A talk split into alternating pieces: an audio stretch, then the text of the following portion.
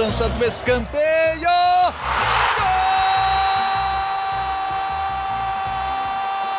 Para explodir o Estádio Independência em Belo Horizonte.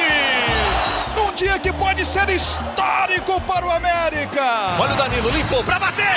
Gol!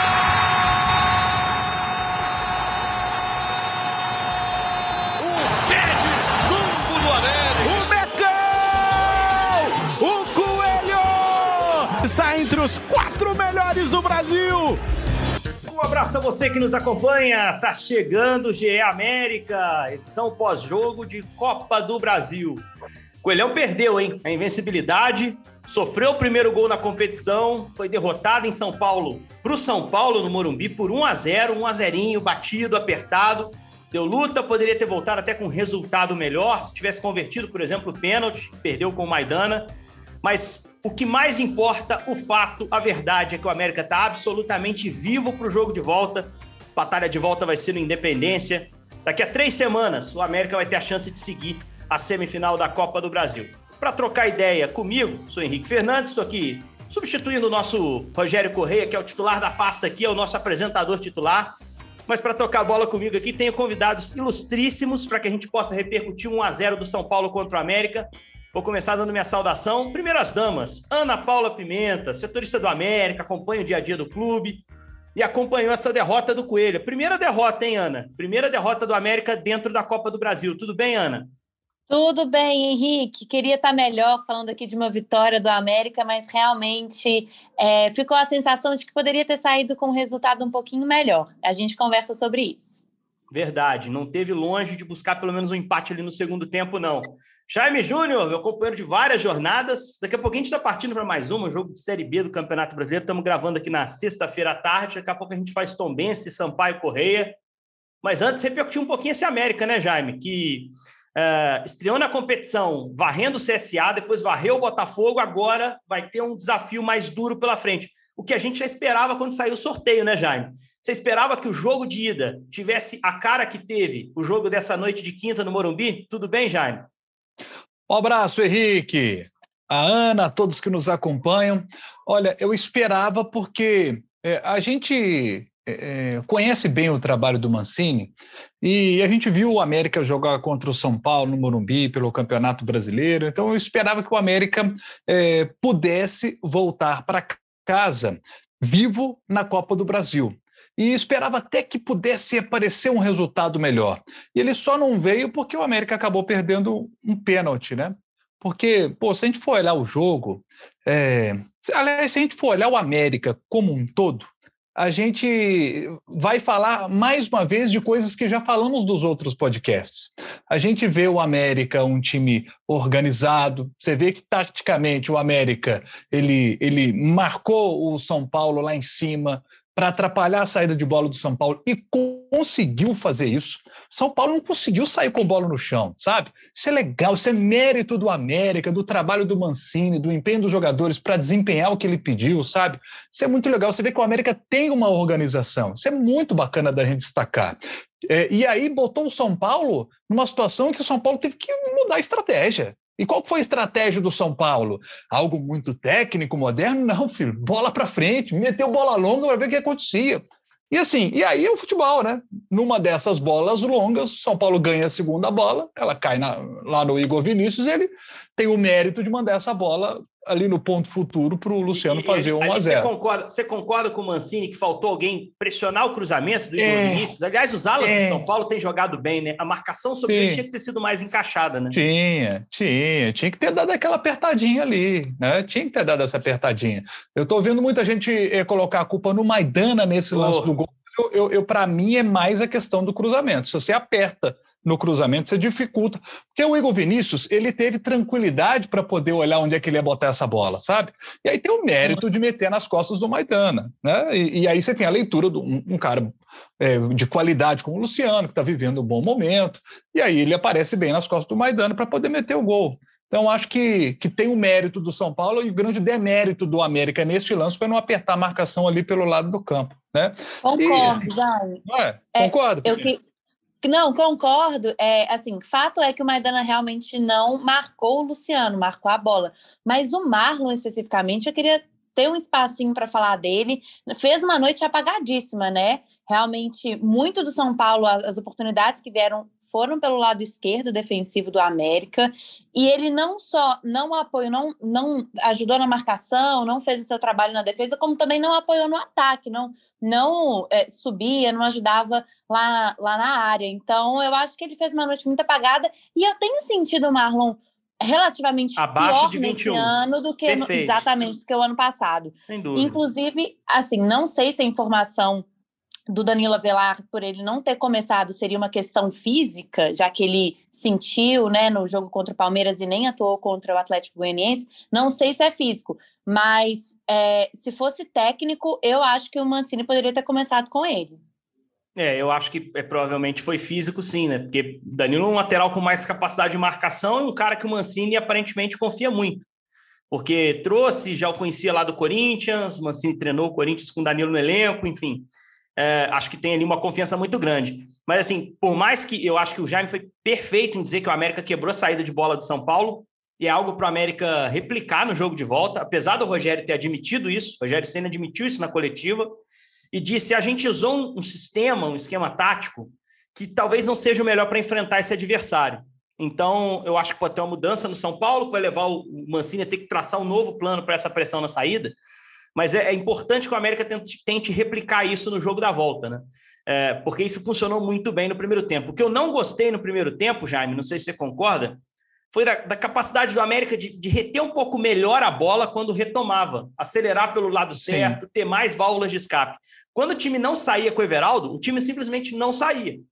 Eu nem acho que o Mateuzinho fez um jogo ruim, por exemplo, acho que o Mateuzinho se movimentou muito por dentro, mas faltou a ele carregar um pouco melhor a bola para frente, faltou o Juninho se projetar um pouco melhor à frente. O próprio Azevedo teve mais dificuldade de fazer essa bola chegar na frente. O Everaldo foi quase a única válvula de escape do primeiro tempo. E aí o adversário encaixa em você, fica mais difícil né, para executar o seu jogo, até porque você vai ter uma inferioridade numérica fatalmente lá na frente. O América jogou num 4-3-3, na minha visão, então ele tinha três atacantes, sendo que dois estavam muitas vezes acompanhando os alas do São Paulo. O São Paulo fixava três zagueiros, basicamente para marcar o Henrique Almeida, ou quem infiltrasse por dentro. Então o América demorou muito a entender essa marcação do São Paulo, encaixar dentro do time do São Paulo. Mas no segundo tempo, ali naquele início, né, Jaime? O América conseguiu ter um rendimento bem melhor, né? Quer ver um número interessante? Primeiro tempo é, passes errados do América, né? A precisão nos passes. O América teve 71% de precisão nos passes no primeiro tempo. No segundo tempo também 71%. É um índice baixo.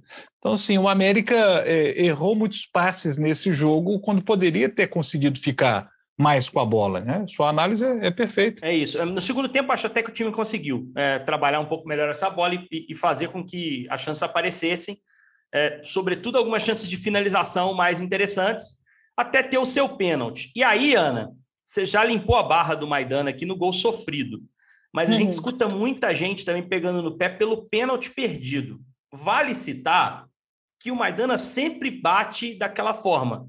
Sim. Segurando a passada. Outro dia ele fez um gol absolutamente decisivo no clássico contra o Atlético. O América venceu, quebrou um jejum enorme contra o rival. Primeiro gol, um gol de pênalti do Maidana. Cobrado da mesma forma contra o Everson e convertido.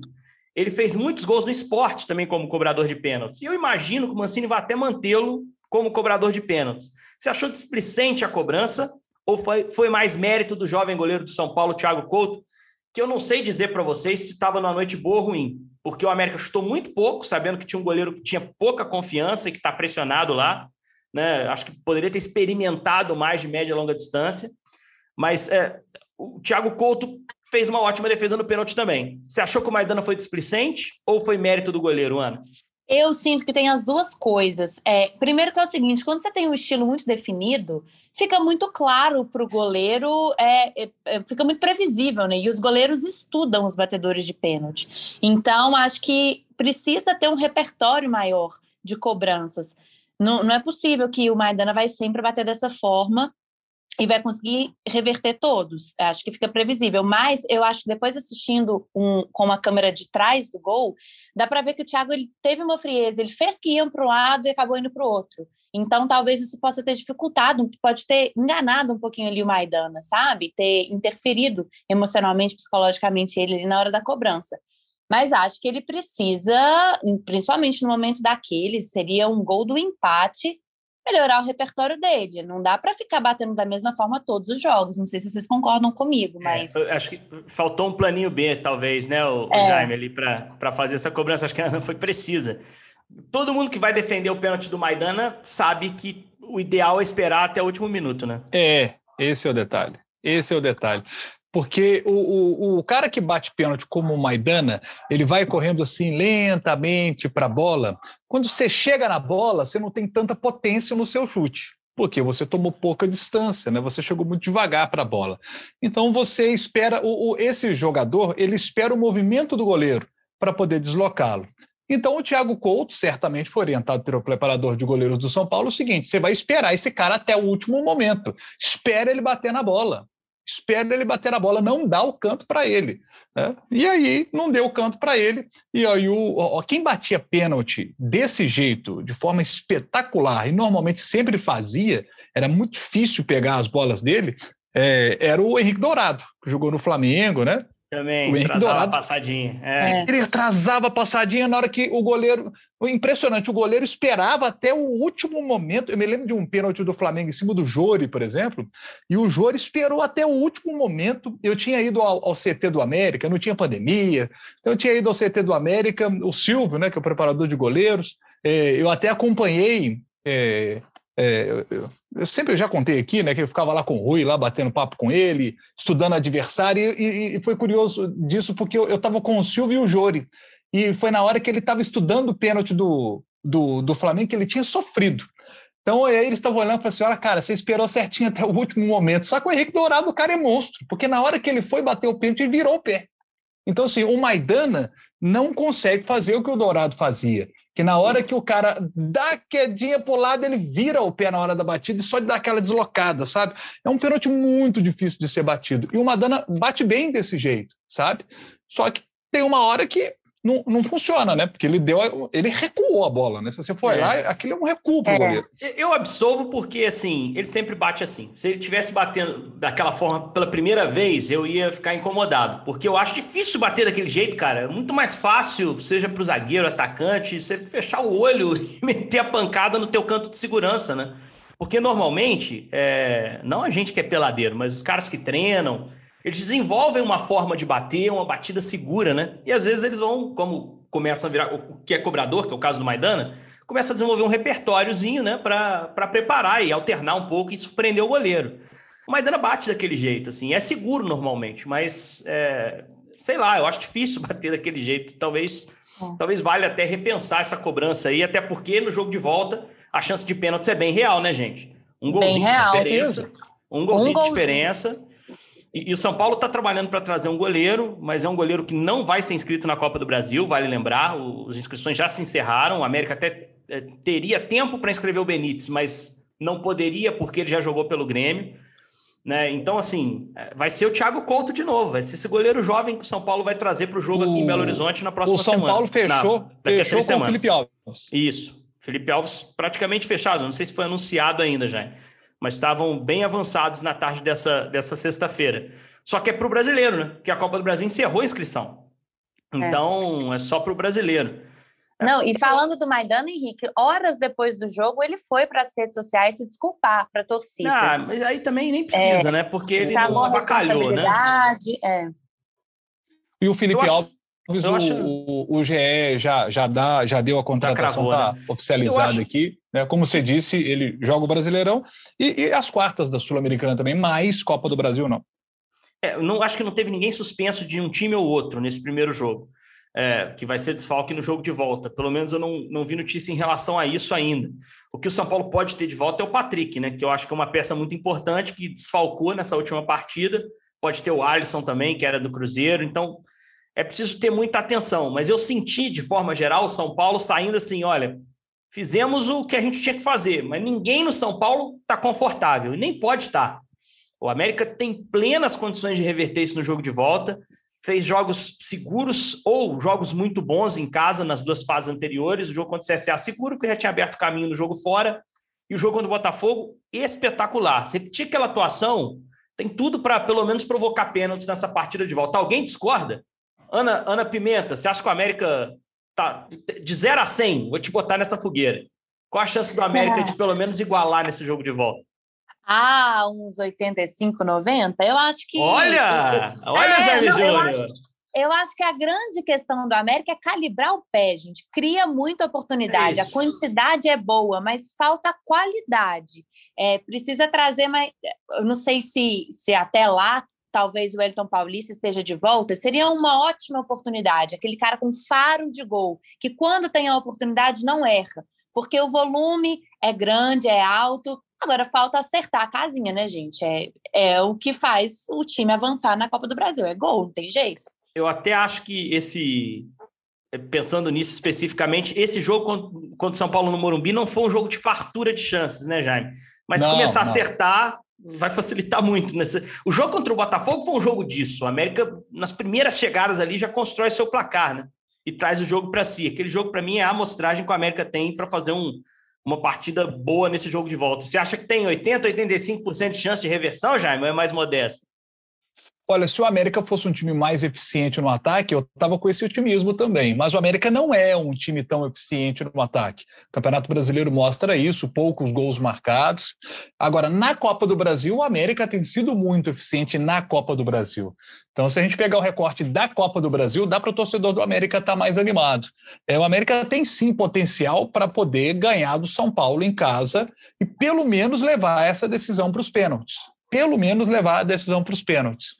É, eu acho que as chances são, são boas do América de passar, porque tem um time organizado, com boa organização, mas que tem esse detalhe: tem que melhorar a finalização, tem que botar na casinha. Se você não faz gol, não tem jeito, gente, não tem jeito. E aí talvez esse pênalti perdido pelo Maidana possa fazer muita falta nesse jogo da volta no Independência, né? O torcedor do América espera que não, né? Que esse pênalti não faça falta, que o time consiga aí um, um grande resultado diante de um grande adversário, que é o São Paulo. Eu estou muito curioso para ver como é que o Rogério vai fazer nesse jogo da volta, porque é, eu, eu não sei se eu estou muito exigente, mas eu, eu não gostei do jogo no Morumbi. Eu assisti o jogo, achei o jogo assim pobre, Travadão, sabe? né? Mas o América que trava muitas vezes, cara. E aí eu é. acho que o América trabalhou bem para fazer isso. É sim, exato. O Rogério é, culpou o América. América. América.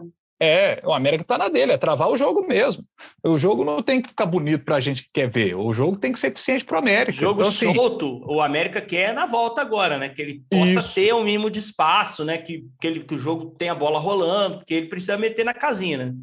Exato. E eu estou curioso para ver o São Paulo. São Paulo sai para o jogo aqui que tem uma vantagem 1 a 0 ou ele vai esperar o América para buscar um contra-ataque, já que ele teve uma dificuldade é. para sair jogando? Talvez seja a estratégia do, do, do Rogério que ele vai mudar agora. Ele isso. vai esperar.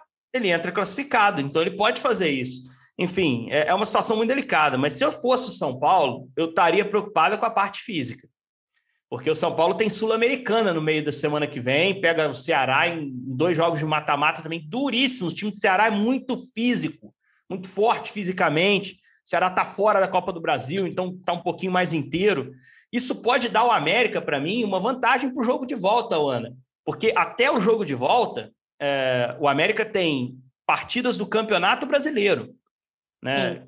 E assim, o jogo de volta é marcado para quinta-feira, dia 18, né? daqui a três semanas aproximadamente, duas semanas, três semanas, às nove da noite. É, o América joga três rodadas do brasileiro, jogos importantes, é verdade. Jogo contra o Havaí no fim de semana, que para mim é decisivo. Aí sai para jogar contra o Juventude e volta para jogar contra o Santos, né? É, e o São Paulo, por outro lado, tem três jogos de Campeonato Brasileiro e, além disso, tem dois jogos de Sul-Americana. Não vai ter semana cheia em momento algum, Rogério. Então, fisicamente, o tanque do América chega mais cheio também para a volta, né, Ana? Ah, com certeza. Fisicamente vai estar mais descansado. E pensando aí que o América já vai ter de volta alguns atletas do DM também, Ale, que são importantes. Você acha que tem chance? É, Ale, principalmente? Ó, o, o Ale, eu tive informação, o América não tem, não costuma divulgar muitas informações do departamento médico, é, disse que tinha sentido apenas um incômodo no adutor, mas foi mesmo diagnosticada uma lesão. É. É, a situação dele, então, é um pouquinho mais diferente, mas a informação que eu tive de lá de dentro é que agora, na primeira semana de agosto, eles esperam voltar com o Wellington Paulista. O Aloísio, ele fez no meio dessa semana uma, um procedimento cirúrgico, não chega nem a ser uma cirurgia, ele estava com uma infecção no pé, precisou, precisou fazer uma drenagem, e aí já é uma recuperação um pouquinho mais rápida, mais ou menos duas semanas no máximo. Então, são dois retornos já ditos como garantidos. O Alê, acho que até lá já, já pode ter retornado, ele realmente seria o caso um pouquinho mais delicado. De toda forma, o, no ataque, baita reforço, né, Luiz e o Wellington Paulista. Agora, que o Ale, o Mancini disse na entrevista coletiva, é, perguntado sobre o fim de semana, o jogo contra o Havaí, né? Falou, Ale e Benítez, né? Você já pode ter os dois, né? Aí ele disse, provavelmente sim. Depois ele chegou a dizer, olha, o Ale não tem tanta certeza não, é. mas é possível que, que ele volte. Então, sim, existe já uma expectativa do Ali poder estar à disposição no jogo contra o Havaí. E o Benítez também. Né? O Benítez é, também já está à disposição. Só que o Benítez não pode jogar a Copa do Brasil. Não Isso, pode. Né? Atuou quanto, com, como, e, e, nenhum, nenhum, e nenhum reforço que a América trouxe agora, a América ainda trabalha na janela, o Mancini falou sobre isso. Aliás, se a Ana tiver alguma informação, algum, algum, algum jogador que possa estar mais perto, o espaço está aberto, Ana, mas sei que está bem difícil arrancar alguma coisa da América atualmente. Nossa, a América é, trabalha é. muito bem, inclusive, mantendo o sigilo. A janela está muito complicada, todo mundo querendo contratar, né? E o América sem grana para gastar, para esbanjar, né? Mas é, qualquer reforço que a América trouxer não joga a Copa do Brasil. A Copa do Brasil encerrou a inscrição, repetindo a informação. Mas você ouviu também isso, Ana? Não Oi. sei se você eu também queria saber de você que está por dentro aí dos bastidores. Uhum. É, é, eu cheguei a ouvir o seguinte, que o América está tentando fechar com o investidor ainda nesse meio de ano para tentar trabalhar com esse investidor já na janela de transferências agora, do meio do ano. Essa informação procede, porque a gente já trouxe aqui no, no podcast do interesse do, do América em dois jogadores do Barcelona de Guayaquil. Então, esse, esse interesse ele existiria por parte do América, porque teria o um investidor já por, por trás para poder mas trabalhar nessa chegada, janela. É isso mesmo? Com essa chegada do, do Benítez estourando o número de estrangeiros, não esfria esse negócio aí pelo Martinez? É, então, vamos lá. São duas coisas diferentes. A questão de Benítez, é, Benítez não, desculpa, de Martinez e Mastriani, uhum. que são os dois jogadores do Barcelona, é, é uma questão que envolve o tipo de negociação. A América está interessada no empréstimo, o Barcelona quer vender. E no meio de julho, agora, chegou até a dar uma esfriada, as conversas tinham parado, e agora passaram a ser retomadas mais fortemente em relação ao Mastriani. Então, é mesmo essa questão de que o América não tem muita grana para poder comprar, então estava querendo só um empréstimo mesmo. É, fato que não agrada o Barcelona. Agora, sobre a SAF, Jaime, a gente apurou com fontes lá de dentro que não é bem assim, é uma questão um pouco mais delicada, não, não estaria tão avançado como tem sido dito aí por, por outros veículos. Inclusive, o Salum é, ficou, inclusive, bem chateado com esses rumores, porque acha que pode acabar atrapalhando aí na negociação. É, o que a gente tem Não. mesmo de, de, concreto de uma negociação que foi iniciada e que melou foi o Mikael, né? Que acabou indo para o Inter. Isso. Ele realmente melou, foi para o Inter. Agora, Mas ele, ele realmente estava ele realmente estava sendo seriamente. A negociação estava se desenvolvendo, né? Porque não, não rolou mesmo. Né? Não rolou, não rolou. É, ele, Agora... só para situar, ele foi revelado no esporte, foi para a Salernitana da Itália e estava tentando entrar no Brasil de volta, conseguiu jogar no Internacional. Então, a é. América ainda trabalhando, mas a questão mesmo é, é a grana, né, gente? Não está fácil para ninguém não está fácil e a concorrência também está muito delicada, né? Falar em reforço, vamos falar do jogo de domingo. É, o América joga às seis da noite no Independência. Que baita jogo importante dentro do campeonato para o América consolidar esse, esse processo de reação para mim iniciado no jogo contra o Atlético Goianiense.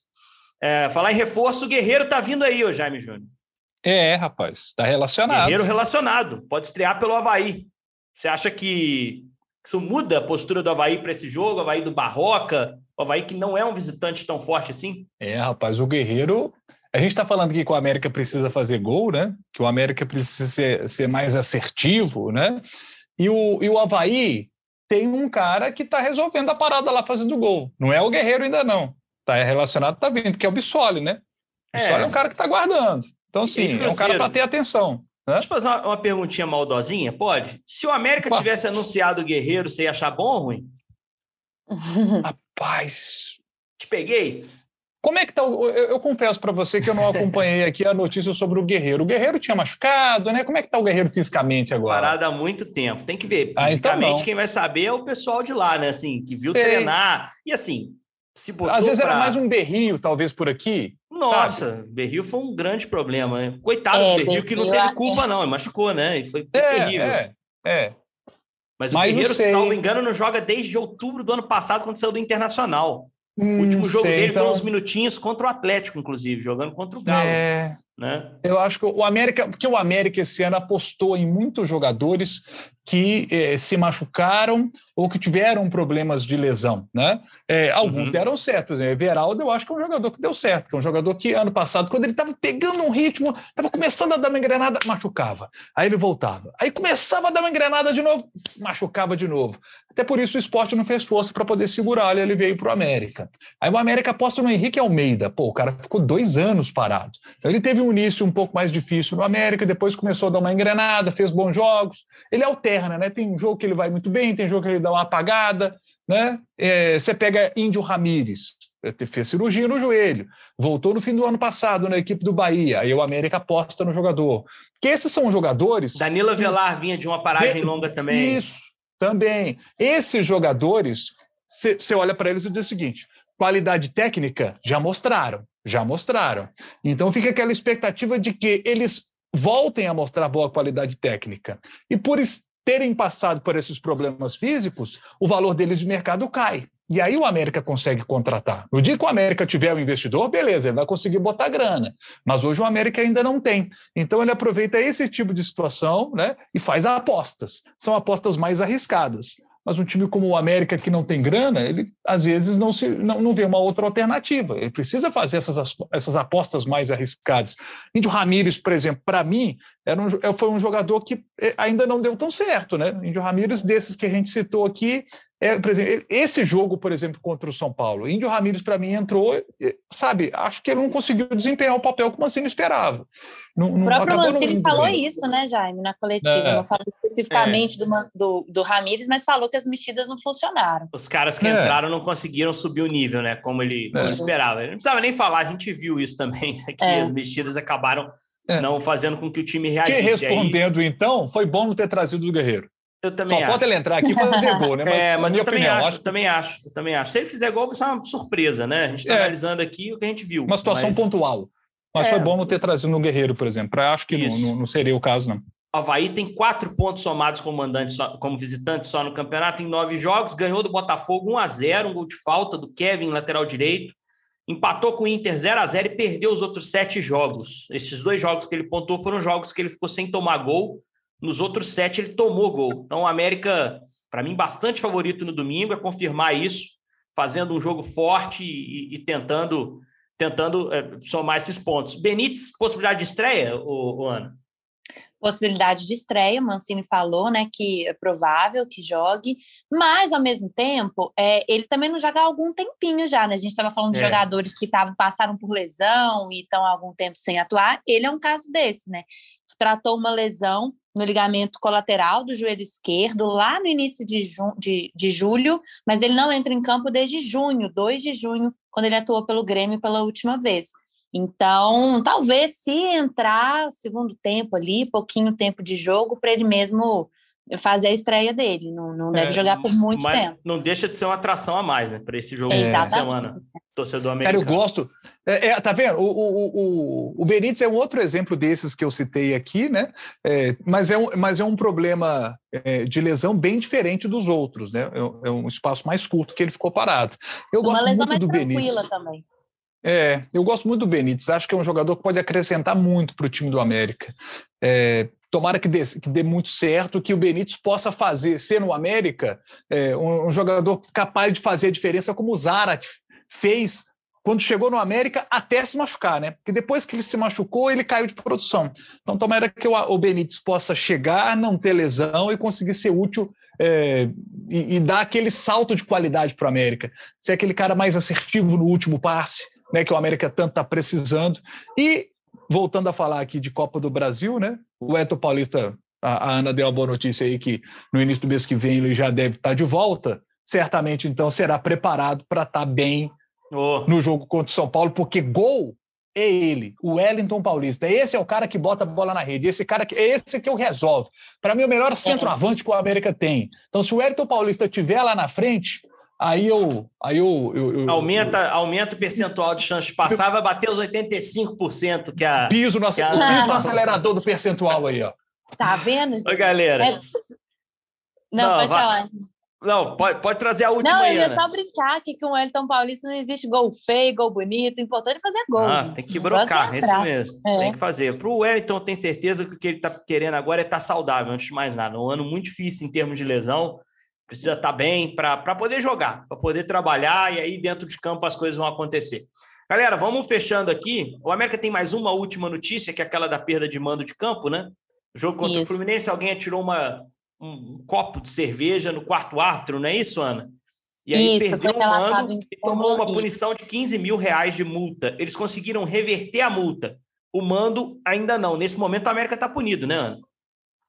Nesse momento está punido, mas falta o julgamento do recurso do América. Então, assim, esse mando de campo tá essa esse julgamento, essa, essa punição, na verdade, ela está suspensa. Não vale ainda para o próximo jogo do Campeonato Brasileiro em casa.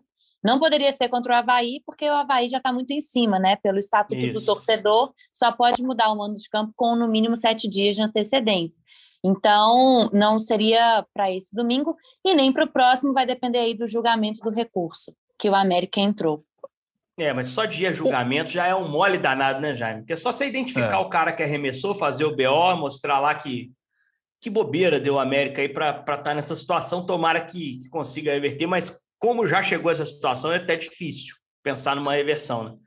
Tomara é, que... E assim, o jogo contra o Santos seria fundamental jogar no Independência, porque, poxa, é, é, um adversário que a gente vê que no Campeonato Brasileiro desse ano, né, o Santos é o nono colocado, está ali com 26 pontos, está né, tá a cinco pontos do América, é um time que está numa campanha mediana, e, pô, eu acho que é um, é um adversário que dá para o América bater em casa. Então, jogar no Independência seria fundamental. É, se perder, mando nesse campo, seria terrível. Agora, pode ser que perca no jogo seguinte em casa, e o jogo seguinte em casa seria o clássico contra o Atlético. O América será mandante. Será Sim. que a gente pode ter um, o clássico acontecendo fora de Belo Horizonte? Nossa Senhora, né? Ser, né? Que, que coisa. É, né? Ainda não tem uma previsão de quando vai ser esse julgamento, mas esperamos que seja o mais para frente possível, né, gente? É isso, vamos ver o que vai acontecer nesse julgamento. Galera, vamos fechar a conta por aqui.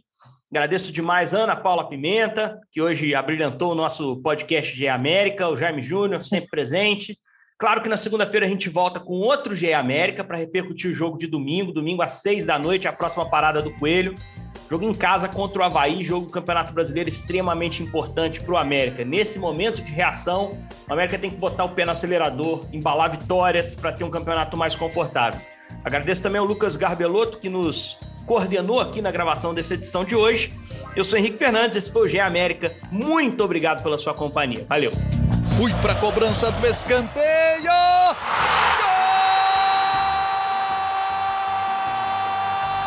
Para explodir o Estádio Independência em Belo Horizonte. Num dia que pode ser histórico para o América. Olha o Danilo, limpou para bater.